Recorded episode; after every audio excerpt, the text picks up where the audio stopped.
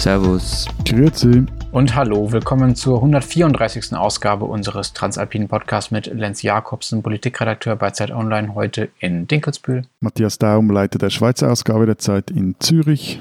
Und Florian Gasser, stellvertretender Leiter der Österreich-Ausgabe der Zeit in Wien.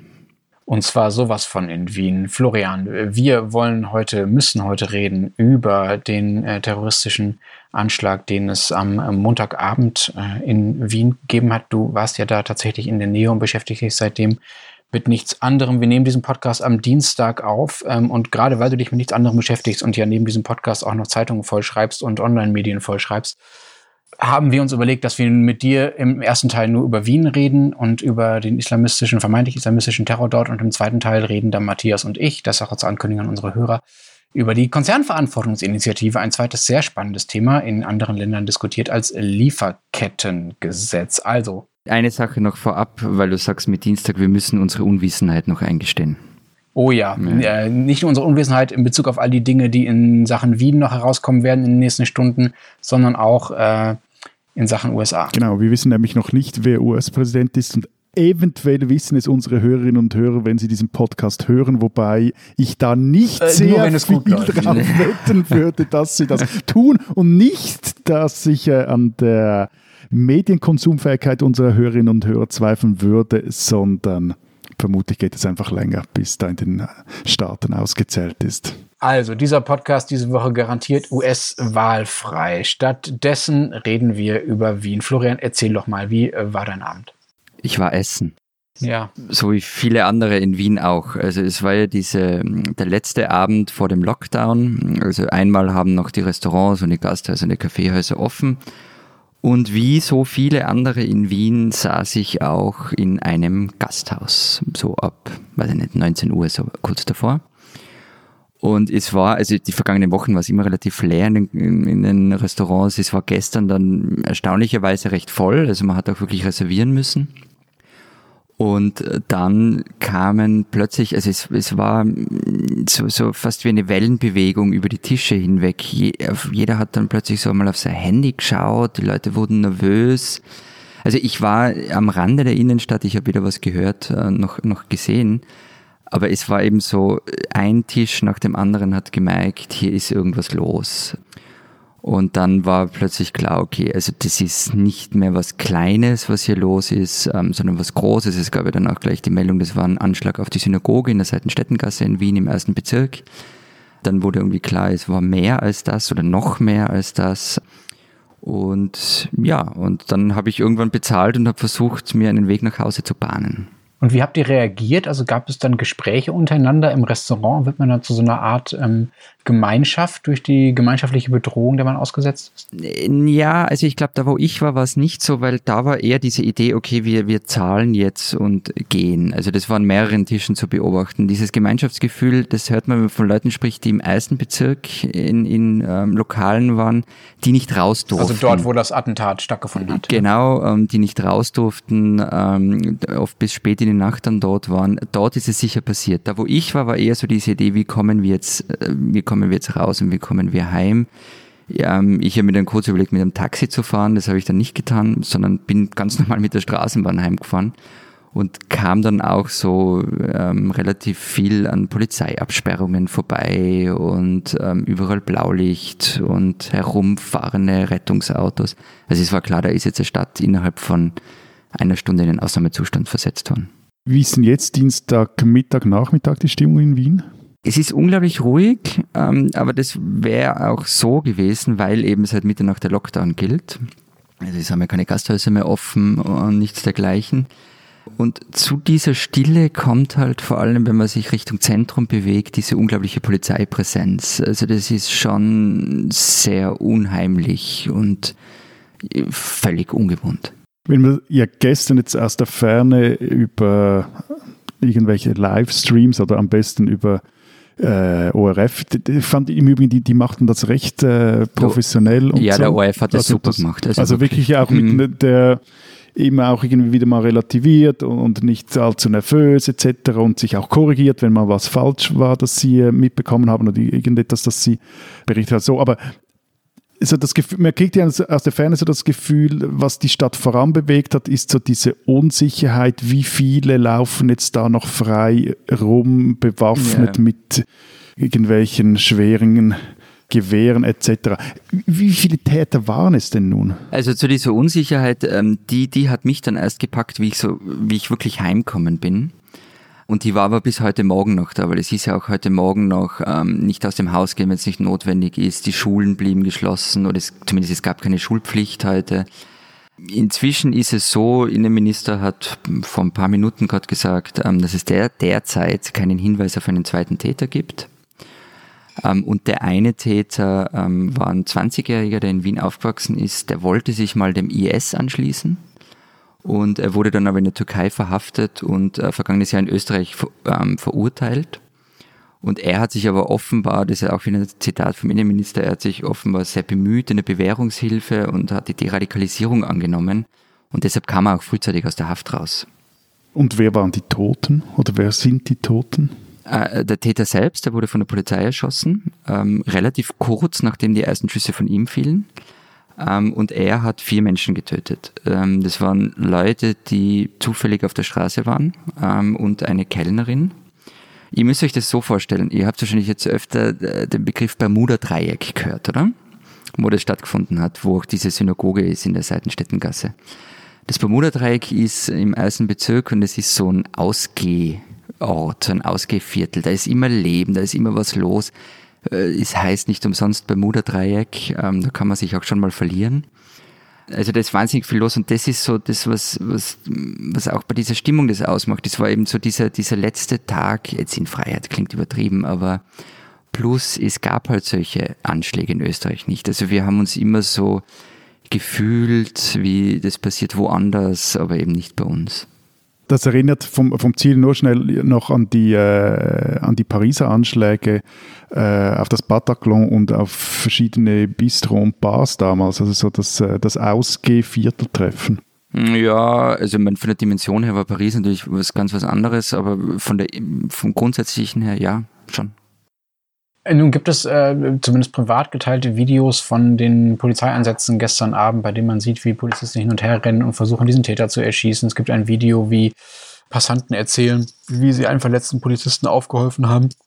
Ähm, es gibt eine, wie ich finde, sehr präzise Kommunikation der Wiener Polizei, die in so Bullet Points einfach nur immer die aktuellen Fakten durchgibt und sonst nicht viel tut.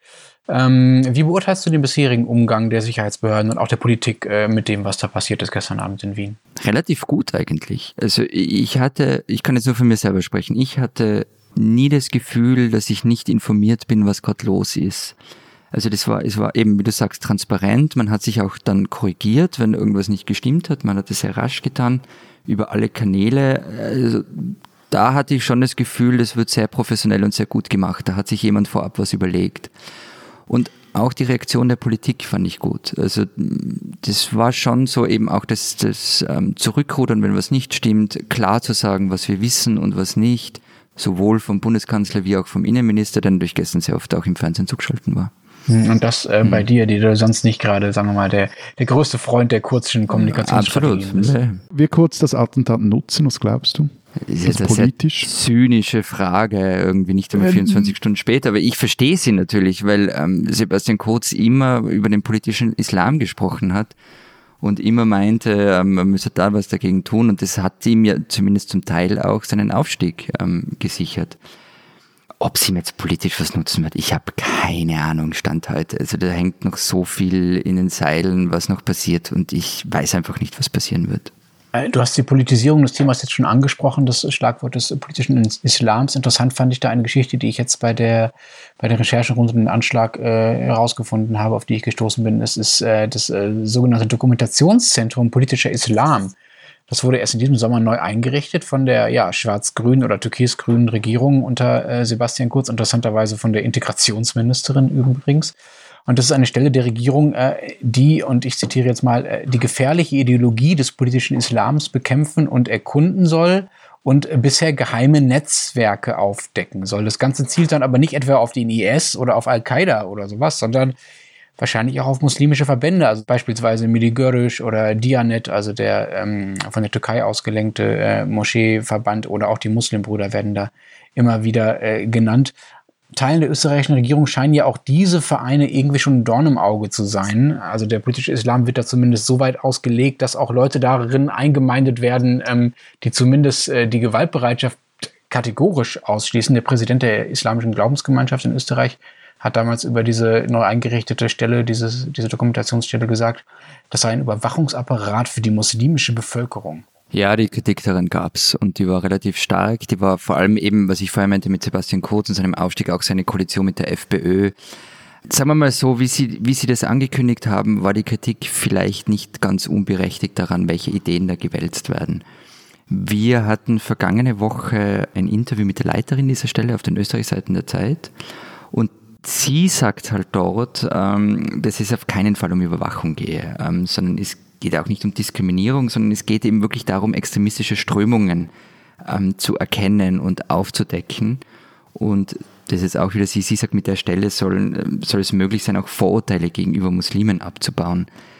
Wie gesagt, die haben erst jetzt angefangen zu arbeiten. Man kann noch nicht wirklich was sagen, ob wer jetzt da recht hat, ob das stimmen wird, was sie sagt, oder ob ähm, die Ängste, die man davor gehabt hat, die Kritik stimmen wird. Mal schauen. Wie stark ist denn der gewaltbereite Islamismus in Österreich generell? Also wenn man das wieder abgrenzt von dem, was äh, noch so in hm. Moscheegemeinden und in, in normalen Glaubensgemeinschaften stattfindet, wie stark ist der? Also da kommt nochmal das dazu, was ich vorher gesagt habe. Im, im Gefühl der Bevölkerung ähm, ist, ist er überhaupt nicht sonderlich stark. Also weil eben wir, wir sind immer davon ausgegangen, Insel der Seligen, bei uns passiert sowas nicht. Ähm, wenn man den Verfassungsschutz fragt oder wenn man die Berichte liest, dann ist ähm, der, der gewaltbereite Islamismus ähm, die größte Bedrohung für die Sicherheit im Land. Eben Österreich galt immer als Rückzugsort. Es gab aber auch schon mehrere, die sich dem IS angeschlossen haben. 320 waren es laut Verfassungsschutz insgesamt. Und äh, die, die IS-Rückkehrer, die waren auch immer wieder Thema. Also was macht man mit denen? Wie geht man mit ihnen um? Wie überwacht man sie auch? Und ich finde schon, also diese Fragen, die müssen sich jetzt die Behörden schon stellen. Also ein jemand, der sich dem IS anschließen wollte, der in der Türkei verhaftet wurde, der in Österreich verurteilt wurde, der dieses Deradikalisierungsprogramm durchlaufen hat, der wird jetzt zum Attentäter. Ich finde, da sind sehr viele Fragen offen. Hm, das ist ja übrigens auch eine Parallele ähm, zu eurem bekanntesten Islamisten, dem äh, Mohammed Mahmoud. Mhm der äh, ja auch äh, erst in Deutschland bekannt geworden ist. Äh, aber zuallererst saß er ja im Knast in Österreich. Und, genau, also in ähm, Österreich wurde er eingesperrt und dann ging er nach Deutschland, nach Solingen, glaube ich. Genau, hat in Solingen diese berühmte salafistische Moschee eine Zeit lang mitgeleitet mhm. und äh, mit Dennis Kuspert, diesem äh, berühmten deutschen IS-Kämpfer dann zusammengearbeitet und dann ist er irgendwann äh, tatsächlich äh, in Syrien gelandet und dann gab es irgendwann ein Video von ihm, wie er einen IS-Gefangenen in Palmyra erschießt. Angeblich ist äh, dieser Mahmoud mittlerweile tot, aber äh, was ja eine Parallele ist zu dem Fall, über den wir jetzt reden, also über den jetzigen mutmaßlichen Täter, ist, dass beide im österreichischen Gefängnis saßen ähm, mhm. und da ja sozusagen eigentlich eine Obhut des Staates waren und dann rausgekommen sind und sich nochmal offenbar weiter radikalisiert haben, was die Gewaltbereitschaft angeht. Also vielleicht ist das auch der Punkt, über den man dann im Nachgang in den nächsten Wochen politisch reden muss, was eigentlich passiert, wenn man die Leute schon auf dem Schirm hat und sie auch schon in der Hand hat, quasi. Noch ein Vergleich zu den IS-Rückkehrern, von denen du gesprochen hast. 320, äh, hattest du ja gesagt, äh, waren es in Österreich insgesamt. Äh, nicht Rückkehrer, Entschuldigung, Leute, die zum IS gegangen sind. Mhm. Nur zum Vergleich, Deutschland, wir rechnen immer mit dem Multiplikator von 10 ungefähr, weil Deutschland ungefähr knapp zehnmal so viele Einwohner hat wie Österreich. In Deutschland waren es aber nicht 3200, wie es ja dann die Entsprechung gewesen wäre, sondern nur 1070. Ne? Das zeigt so ein bisschen, ja. äh, wie viele äh, das bei euch in Österreich waren. Gab es denn schon, schon andere, zumindest Anschlagversuche in den letzten Jahren in Österreich? Ja, immer, also ja, immer mal wieder wäre jetzt übertrieben. Es gab welche, also die, die waren mal mehr, mal weniger groß. Es, es gab zum Beispiel mal einen 14-Jährigen, der angeblich einen Sprengstoffanschlag auf den Wiener Hauptbahnhof geplant habe. Aber ja, also es gab es immer wieder, aber nie in so einer Dimension, dass man wirklich das Gefühl hatte, jetzt wird es ernst und gefährlich. Was, was ein Fehler war. Also ich sage nicht, dass es das richtige Gefühl war. Aber immerhin etwas, ich weiß jetzt nicht, ob es schön ist, das falsche, ähm, beruhigendes, so ist das richtige Wort gleich. Etwas beruhigendes äh, äh, hat ja diese, äh, dieser grauenhafte Abend gestern, dass ähm, am Schluss, ja, aus der Ferne betrachtet, die Wiener immer noch Wiener bleiben. Nämlich, äh, möchte ich noch erinnern, beim, ähm, bei Charlie Hebdo, da war ja dann der Hashtag auf Twitter Je suis Charlie. Und mhm. da gab es irgendwie noch Pray for London und äh, irgendwas für Madrid gab es auch noch. Das, das, das, das reicht zum Spanisch nicht, dafür nicht. Aber das Schöne finde ich ja, dass der, der Hashtag jetzt für dieses Attentat in Wien Raute schleicht, die du Arschloch heißt. Ja, Wie die also, Wiener ihre Lebensart verteidigen. Super. Nein, es, es, es geht darum, dass offenbar ein Augenzeuge aus, aus dem Fenster auf den Attentäter zugerufen hat, schleich die du Arschloch. Noch besser. Florian, äh, vielen Dank, dass du äh, trotz äh, der besonderen Lage in Wien mit uns äh, gesprochen hast. Wir sprechen jetzt den zweiten Teil ähm, über die Konzernverantwortungsinitiative. Besprechen wir einfach äh, ohne dich äh, und wir wünschen dir alles Gute und bleib gesund. Dankeschön. Vielen Dank. Diese Schweizerin sollten Sie kennen. Manchmal muss man auch die Kollegen loben, vor allem wenn sie so einen Lauf haben wie das Magazin des Tagesanzeigers. Erst deckten sie auf, wie eine einzige Fabrik des Pharmaunternehmens Lonza ein ganzes Prozent der Schweizer Treibhausgasemissionen der jährlichen verursacht und sich äh, ja, mit Händen und Füßen dagegen wehrt, eher heute wie morgen einen Katalysator für dieses Lachgas einzubauen. Und dann haben sie am vergangenen Samstag acht Schweizer Kunstturnerinnen und rhythmische Sportgymnastinnen zu Wort kommen lassen, die in einem ellenlangen, aber ebenso eindrucksvollen Artikel davon berichten, wie sie im Nationalen Leistungszentrum im Macklingen, oberhalb von Biel, über Jahre hinweg behandelt wurden. Und zwar wurden sie das so richtig mies. Die Frauen, mit denen die Autoren sprachen, berichteten von Angst- und Essstörungen, Depressionen, posttraumatischen Belastungsstörungen und Suizidgedanken. Ihre Therapeutinnen bestätigten die Diagnosen. Eine Vereinstraining, die anonym bleiben wollte, wird im Artikel zitiert. Mackling kann von Glück reden, dass sich noch keine Turnerin das Leben genommen hat. Denn Einschüchterungen und Erniedrigungen gehören dort zum Trainingsalltag. Manchmal, sagt eine Turnerin, schlugen sie uns auf die Beine und Arme, kniffen uns so hart, dass ich blaue Flecken bekam.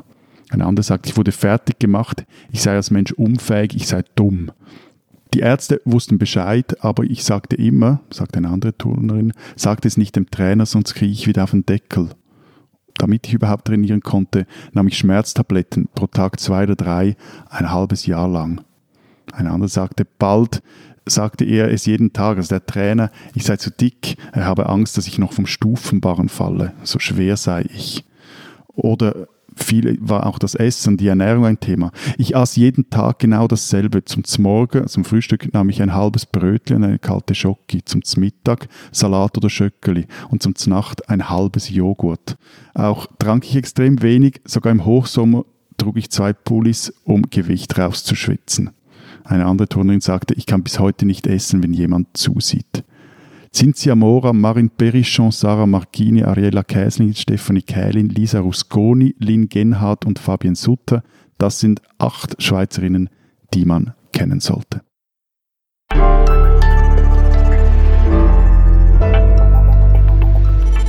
Unser zweites Thema diese Woche. Wir wollen reden über die Konzernverantwortungsinitiative. So heißt das Ding in der Schweiz. Und bevor wir einsteigen, müssen wir, glaube ich, erstmal grob erklären, worum es da überhaupt geht. Und wahrscheinlich hilft es dann schon, wenn wir sagen, wie die vergleichbaren politischen Bestrebungen in Deutschland und in Österreich heißen, nämlich Lieferkettengesetz. Das ist das Stichwort, unter dem das hier diskutiert wird. Aber Matthias, stell uns doch erstmal äh, die Schweizer Pläne vor. Ihr habt ja schon auch so eine süße Abkürzung, COVI.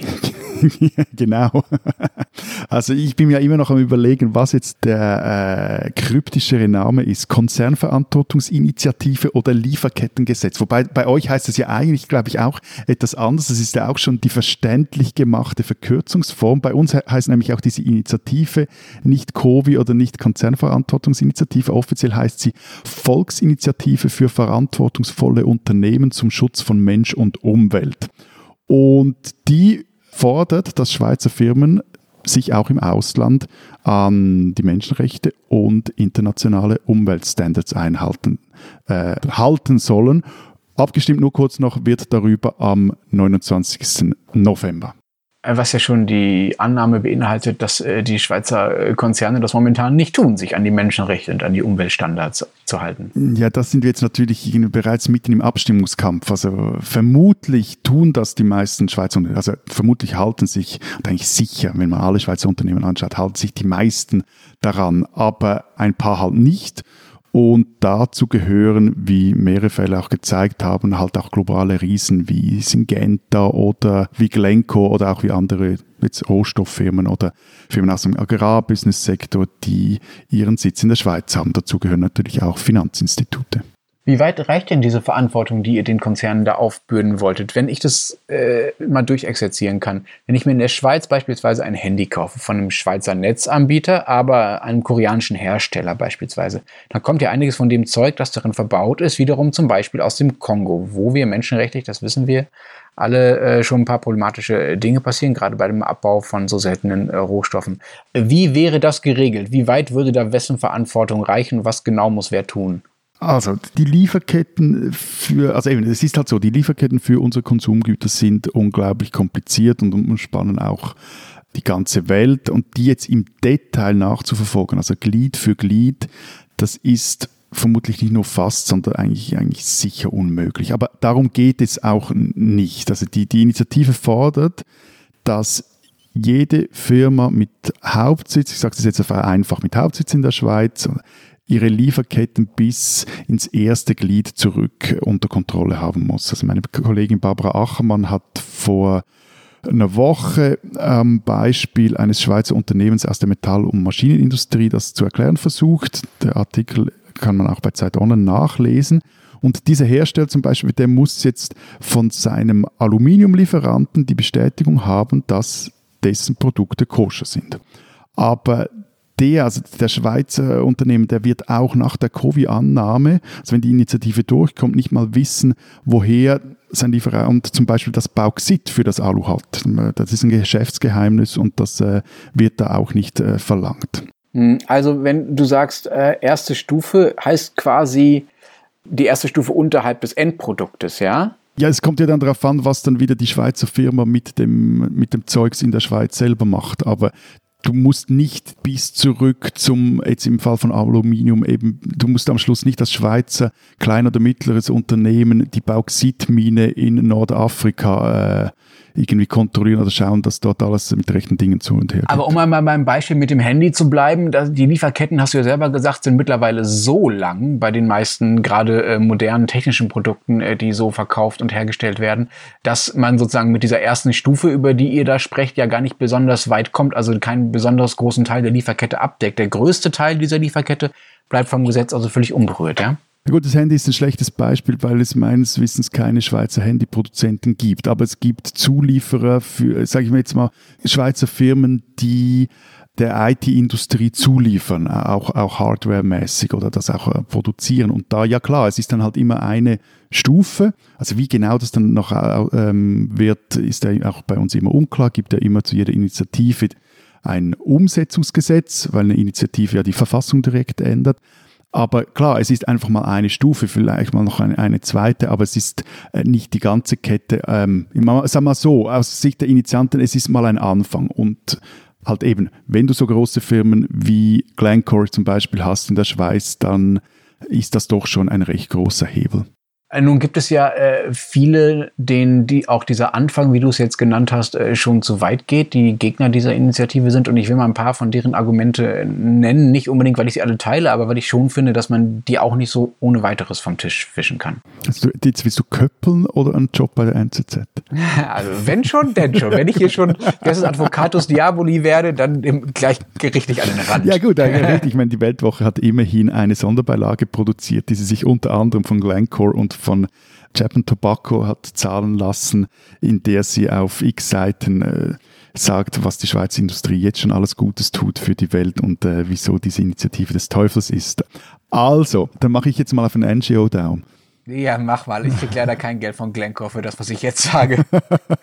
ähm, meine erste Frage wäre, äh, warum geht es da nur um die Konzerne? Das Ding heißt ja Konzernverantwortungsinitiative und nicht um kleine Unternehmen, die ja auch längst im Ausland äh, produzieren oder produzieren lassen, also die auch lange internationale Lieferketten haben. Warum werden die dann nicht wenigstens mit einbezogen in das, was da gefördert wird? Das ist ja übrigens in Deutschland, wo wir mit der Lieferkettengesetzdiskussion eine ähnliche Debatte haben, auch so. Ne? Also da geht es nur um die Firmen mit mehr als 5000 Mitarbeiter, die äh, von einem möglichen Lieferkettengesetz betroffen werden. Aber wie gesagt, die kleineren, die machen ja auch Geschäfte im Ausland. Warum sind die außen vor? dazu muss man doch sagen, dass eine Konzernverantwortungsinitiative, das ist ein Nom de guerre. Also der, der, und der Spin, der dahinter steckt, der ist sicher gewollt. Offiziell heißt sie eben auch anders für verantwortungsvolle Unternehmen zum Schutz von Mensch und Umwelt. Und, äh okay, jetzt lass mal deine Begriffsklauberei, das endet ja sozusagen an der Sache nichts. Es sind ja nur die Großen betroffen. Äh, nein, nein, für die, für die Gegner zeigt das halt, also, dass die Initianten es auf alle Firmen abgesehen haben, weil eben im äh, Initiativtext Unternehmen drinsteht, weil Konzern ist kein juristisch äh, greifbarer Begriff, mit dem man irgendetwas anfangen kann. Also es geht nicht nur um die Großen, aber da kommt eben halt wieder dieses vorhin schon erwähnte Umsetzen Verfassungsgesetz ins Spiel. Verfassungsartikel ist das eine, entscheidend ist dann halt, wie es dann auf Gesetzesebene umgesetzt wird und da kann man dann reinschreiben, wie groß oder welche Firmen genau das betreffen soll. Und die Initianten haben da sogar schon einen Vorschlag mal gemacht, wie sie das dann umsetzen würden, wobei das liegt dann am Schluss in der Hand des Parlaments und da ist dann schon die Idee, es soll vor allem die Großen betreffen, beziehungsweise jene kleineren, die in äh, risikobehafteten Branchen tätig sind. Hm. Ich habe gleich noch eine zweite äh, Frage, die ich an dem Gesetz kritisch finde oder die auch viele der Kritiker daran ähm, kritisieren. Und zwar stört mich so ein bisschen, dass man die ausländischen Firmen dazu zwingt, quasi die Wertvorstellungen und die Gesetze zu übernehmen, die in der Schweiz gelten. Ja, also die Schweiz sagt, äh, liebe Lieferanten unserer Unternehmen hier, ihr müsst euch jetzt bitte daran halten, was wir von euch wollen, obwohl vielleicht in deren Heimatländern, also dort, wo sie die Dinge herstellen oder wo sie die Dinge abbauen, ja ganz andere Gesetze und auch ganz, ganz andere Wertvorstellungen die man nennen, äh, gelten. Man muss das nicht gleich Neokolonialismus nennen, aber dass die Schweiz da quasi den anderen was überstülpt, ist ja schon so. Ich wollte jetzt dich gleich als einen schlechten Köppel schimpfen, weil du das Wort Neokolonialismus nicht in den Mund genommen hast, aber jetzt hast du es ja noch von dem her. Nein, also das ist ein ernsthaft ein recht absurdes Argument weil die COVI, die fordert ja nur, dass die Schweizer Firmen international gültige UN-Standards einhalten. Und äh, die Menschenrechte und gleichzeitig auch die Menschenrechte gelten ja nicht nur in der Schweiz. Also es ist jetzt nicht ein, ein Rechtsexport oder ein Rechtskolonialismus, wie zum Beispiel die, die USA immer mal wieder weltweit durchdrücken. Also sie jetzt auch zum Beispiel Schweizer Bankgeheimnis und wie das Hops ging. Aber was die Gegner vor allem auch stört, ist halt, dass Betroffene aus dem Ausland, also die jetzt zum Beispiel unter den Emissionen eines Zementwerks leiden, das nicht die internationalen Umweltstandards einhält, dass die dann in der Schweiz von einem Schweizer Gericht die Schweizer Firma einklagen können. Und die Firma wiederum, die muss dann ihrerseits beweisen, dass sie ihre Sorgfaltspflichten eingehalten hat. Die Gegner sprechen dabei von einer Beweislastumkehr und das gehe überhaupt nicht. Allerdings also zum einen muss es einen ausländischen Kläger geben, der muss dann auch beweisen, dass er wirklich geschädigt wurde. Und im Geschäftsleben ist das bereits heute gang und gäbe, dass dann wiederum die Firma beweisen muss, dass sie alles unternommen hat, äh, damit die ihre Kunden oder wer auch immer nicht zu Schaden kommen. Nennt sich Geschäftsherrenhaftung. Bleiben wir mal bei, bei deinem Beispiel mit dem Zementwerk. Ja? Also wenn dieses Zementwerk jetzt das bricht, was über die Konzernverantwortungsinitiative zum Schweizer Gesetz quasi wird und diese Standards nicht einhält, dann muss der, muss der Schweizer Abnehmer, das Schweizer Unternehmen sich quasi von diesem Lieferanten verabschieden. Und dann übernimmt halt jemand anders die Rolle, die vorher das Schweizer Unternehmen hatte. Zum Beispiel eine österreichische Firma oder eine deutsche Firma oder meinetwegen auch eine russische Firma. Und das Zementwerk produziert weiterhin unter den Bedingungen, die die Schweizer und auch die UN-Standards nicht haben wollten. Das sind ähm, ist doch ein Effekt, den doch eigentlich gerade die so sehr auf Wirtschaftsstärke versessene Schweiz sich nicht wünschen kann, dass äh, es eigentlich nur darauf hinausläuft, dass man selber aus dem Markt verdrängt wird. Gut, also beim Zementwerk würde ich aber mal behaupten, dass, äh, also da geht es konkret um Firmen wie Holz im Lafarge, der französisch-schweizerische Großzementkonzern, äh, würde ich mal behaupten, die werden kaum ein Werk irgendwo auf dem Balkan oder äh, in, in Nordafrika verkaufen, nur weil sie gleichzeitig irgendwie sich nicht, die Umweltstandards nicht verbessern wollen oder so. Also das kommt ja am Schluss dann immer noch günstiger, als ein gut laufendes Werk zu verkaufen. Wenn sie es verkaufen wollen, dann gibt es sehr wahrscheinlich x andere Gründe, wieso sie das äh, abstoßen wollen. Wo du aber recht, das ist bei der Lieferkette, ja klar, und das ist ja auch ein Grund, äh, wieso das äh, diese Initiative vor allem in, in, gewissen Wirtschaftskreisen auf erbitterte Gegnerschaft stößt, weil man dort das Gefühl hat äh, oder die, die Befürchtung hegt, dass da Schweizer Firmen einem Wettbewerbsnachteil ausgesetzt würden. Ein Argument ist äh, gut gemeint, ist aber halt äh, nicht unbedingt gut. Gleichzeitig muss man halt aber auch sagen, es wäre mal ein Anfang. Und äh, gerade eine weltweit so extrem verflochtene und vernetzte Volkswirtschaft, die die Schweiz, denke ich, mit auch all diesen Konzernen, die ich vorher immer wieder mal erwähnt habe, ähm, die hat, das kann auch eine Vorbildwirkung haben und es hat auch eine, eine Hebelwirkung. Aber klar, Sinnvoll ist es dann, wenn, wie es ja auch diskutiert wird, äh, die EU solche Dinge einführt oder es generell auch, auch weltweite Standards gibt oder Standards, vor allem wie man die Standards, die eigentlich beschlossen sind und die teilweise einstimmig beschlossen wurden, man weltweit auch möglichst effizient durchsetzen kann. Aber ich bin schon äh, überrascht und ich hoffe, ich äh, trete euch Schweizern äh, da nicht so nah, ähm, dass ausgerechnet ihr es seid, die nun äh, vorangehen wollt, was, äh, sagen wir mal, die ethische Aufwertung äh, internationalen Wirtschaftens angeht. Da gibt es ja, wir müssen ja nicht über Bankgeheimnis reden, ähm, kann man auch über FIFA reden, über was auch immer, gibt es ja durchaus äh, eine gewisse Tradition, sich da gerade nicht an die vorderste Front zu stellen. Insofern bin ich gespannt, was da, was dabei rauskommt und ob sich das vielleicht auch zumindest aus meiner klischeehaften deutschen Sicht, äh, da die Schweizer Rolle vielleicht sogar ein bisschen umkehrt. Und Darf ich da kurz ja, noch, also nur ja. wegen dem Rauskommen noch, also wie es rauskommt. Also eben jetzt sind so die zweiten Umfragewellen durch und normalerweise ist es so, wenn, wenn Initiativen am Anfang, ähm, die haben am Anfang immer relativ viel Zustimmung, also häufig auch über 50 Prozent und, und krachen dann aber hinten ab.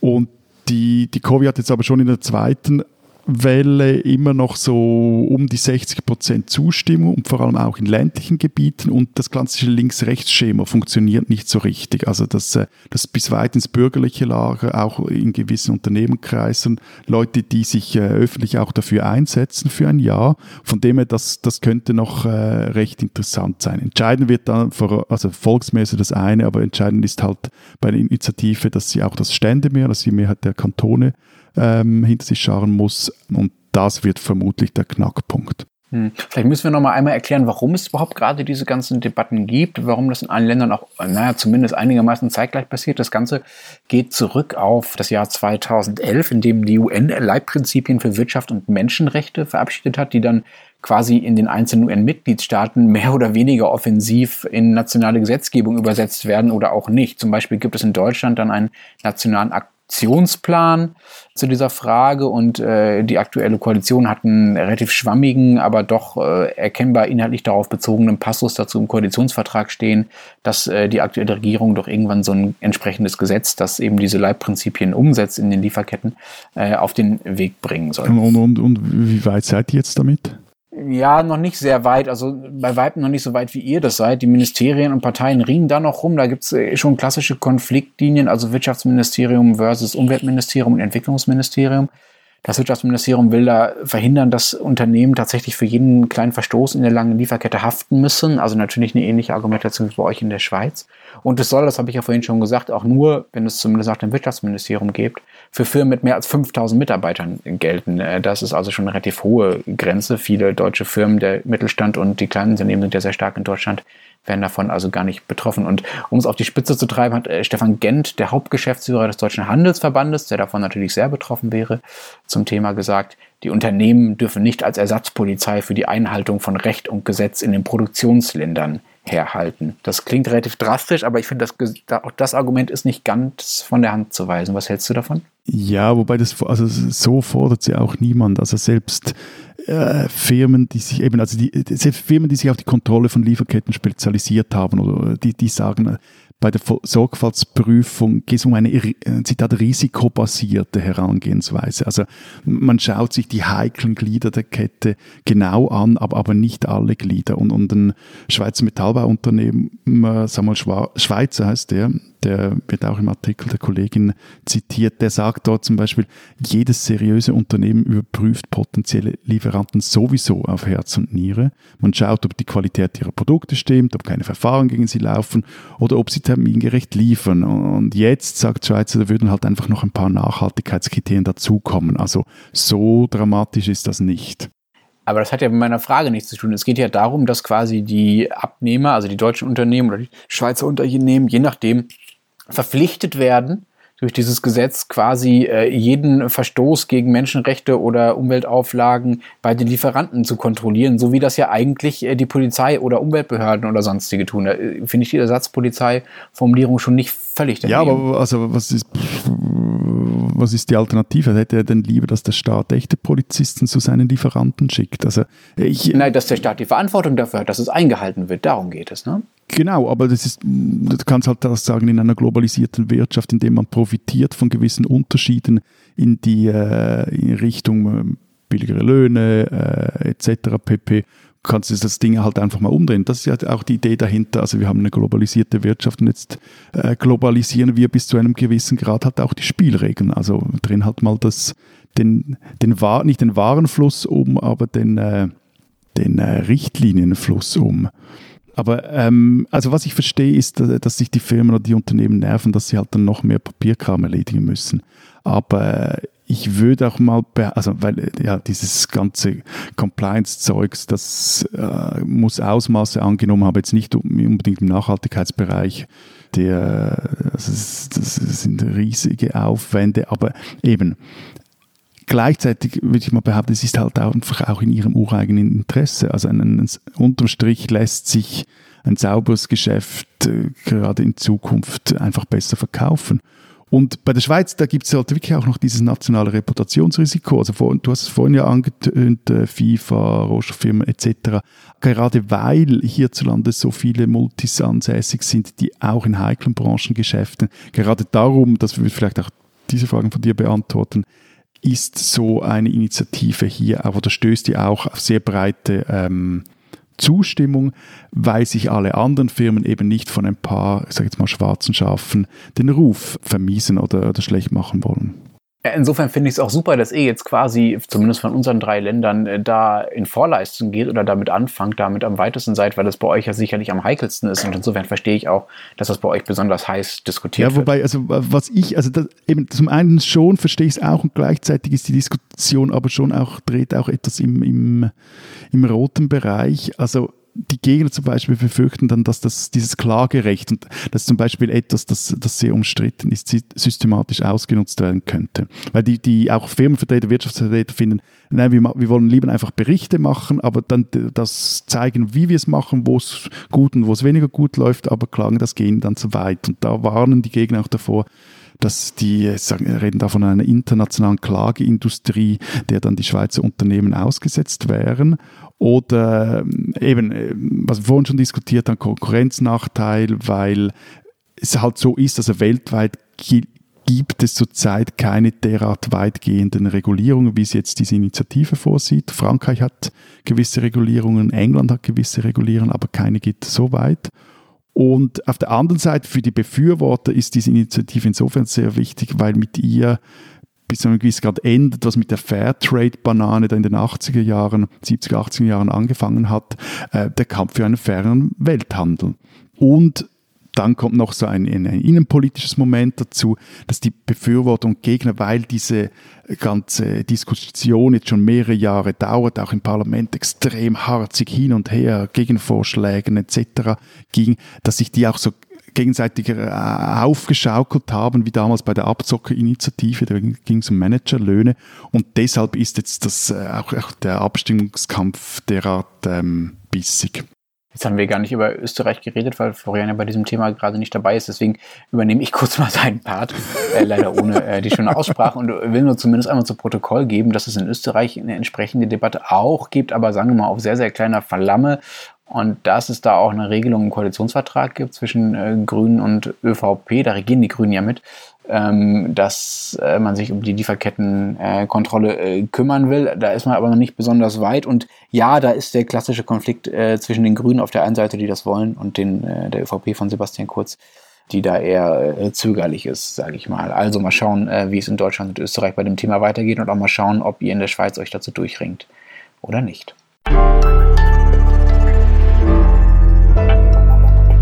Spinnen die Schweizer. Am vergangenen Freitag wurde ja, tada, wir haben darüber gesprochen, der BER eröffnet. Moment, Moment, letztes Moment. Letzt. Ich habe da jetzt noch einen Nachtrag zu unserem Großprojekt-Special von vergangener Woche. Das Bedretto-Fenster. Äh, äh, sagt mir gar nichts. Äh, ich könnte mich ohrfeigen, dass ich diese Story vergessen habe. Die geht nämlich so, also der, der, der Furka-Basistunnel, das ist ein Eisenbahntunnel vom Wallis in den Kanton Uri, wurde 1982 eröffnet und erst seitdem kann der Glacier Express, kennen vielleicht die eine oder anderen unter unseren Hörerinnen und Hörern, kann der das ganze äh, Jahr über von Zermatt nach St. Moritz fahren. Budgetiert waren damals für den Tunnel 70 Millionen Franken, gekostet hatte dann Törö 318 Millionen Franken, also etwa viermal so viel. Und fast hätte er noch viel mehr gekostet, weil in der Tunnelmitte sollte eine Abzweigung ins Tessin gebaut werden. Eben das Bedretto-Fenster, benannt nach dem Bedretto-Tal, wo das Fenster dann aufgegangen wäre. Wobei Gebot wurde das Fenster tatsächlich, also ein 5,2 Kilometer langer Baustollen für den Basistunnel, der ist dort immer noch im Berg drin, der wurde gebohrt. Man erhoffte sich einen einfacheren Bau des Haupttunnels, weniger Risiken bei äh, geologischen Problemen, eine schnellere Bauzeit und vor allem Ausbauoptionen, also eine Abzweigung vom Wallis und dem Urnerland ins Tessin, kam dann aber, als diese Kosten derart explodierten, nicht durch, beziehungsweise irgendwann mal, fand auch zum Beispiel das Verteidigungsdepartement, wir haben eigentlich kein Interesse, dass es da nochmals ein Loch in den Alpen gibt. Und ähm, stattdessen aber hat sich äh, 2019 die ETH Zürich äh, im Stollen breit gemacht und die betreibt dort ihr Bedretto Underground Laboratory for Geoenergies. Ich finde es sehr bemerkenswert. Ne? Jetzt will ich hier jemanden spinnen lassen und trotzdem schaffst du es, erstmal nochmal äh, was von dir unterzubringen, das zu den. Ja, aber äh, die, die, die, Geschichte ist so gut. Ja, ja, sie ist wunderbar. Aber ich könnte jetzt auch noch also vom äh, deutschen Transrapid erzählen, über den wir letzte Woche nicht gesprochen haben und der wirklich so spektakulär gescheitert ist und so wichtig war angeblich. Aber das lassen wir mal. Da kommen wir bestimmt in den nächsten 50 Jahren unseres Podcasts noch zu. Stattdessen möchte ich bitte endlich jemanden spinnen lassen. Und zwar Berlin hat, wie gesagt, endlich einen neuen Flughafen. Ich hatte schon versucht, davon zu erzählen. Und was fällt euch Schweizern dazu ein? Genau, ihr macht auch daraus natürlich ein Geschäft. Also genauer gesagt, macht eure Uhrenmarke Swatch daraus ein Geschäft. Sie macht auch kein Geschäft aus dem Flughafen selbst, sondern aus der langen, langen Pleiten, Pech und Pannen Vorgeschichte, die dieser Flughafen hat. Swatch hat nämlich zur Eröffnung des BR eine eigene Uhr produziert, die es nur am Flughafen und am Kudamm hier in Berlin zu kaufen gibt. Ihr Name delayed. Ihr Claim kann ja nicht jeder so pünktlich sein wie wir. Ich weiß nicht, ob ich das nun für einen gelungenen Marketing-Gag oder für den Ausdruck schweizerischer Überheblichkeit halten soll. So oder so, äh, liebe Hörer, falls sich jemand von Ihnen diese Uhr gekauft hat, bitte Bilder schicken und liebe Swatch, ihr spinnt.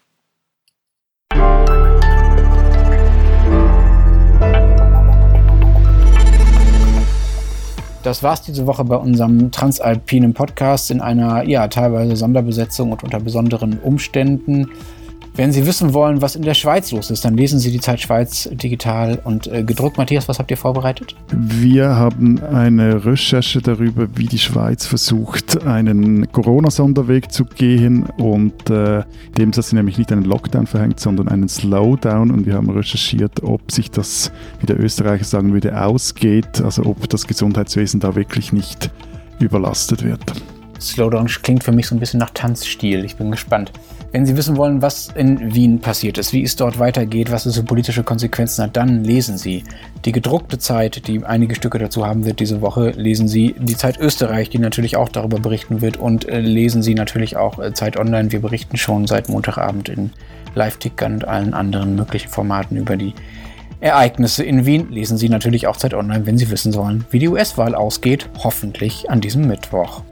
Wir hören uns nächste Woche wieder. Bis dahin sagen wir Tschüss und Adieu.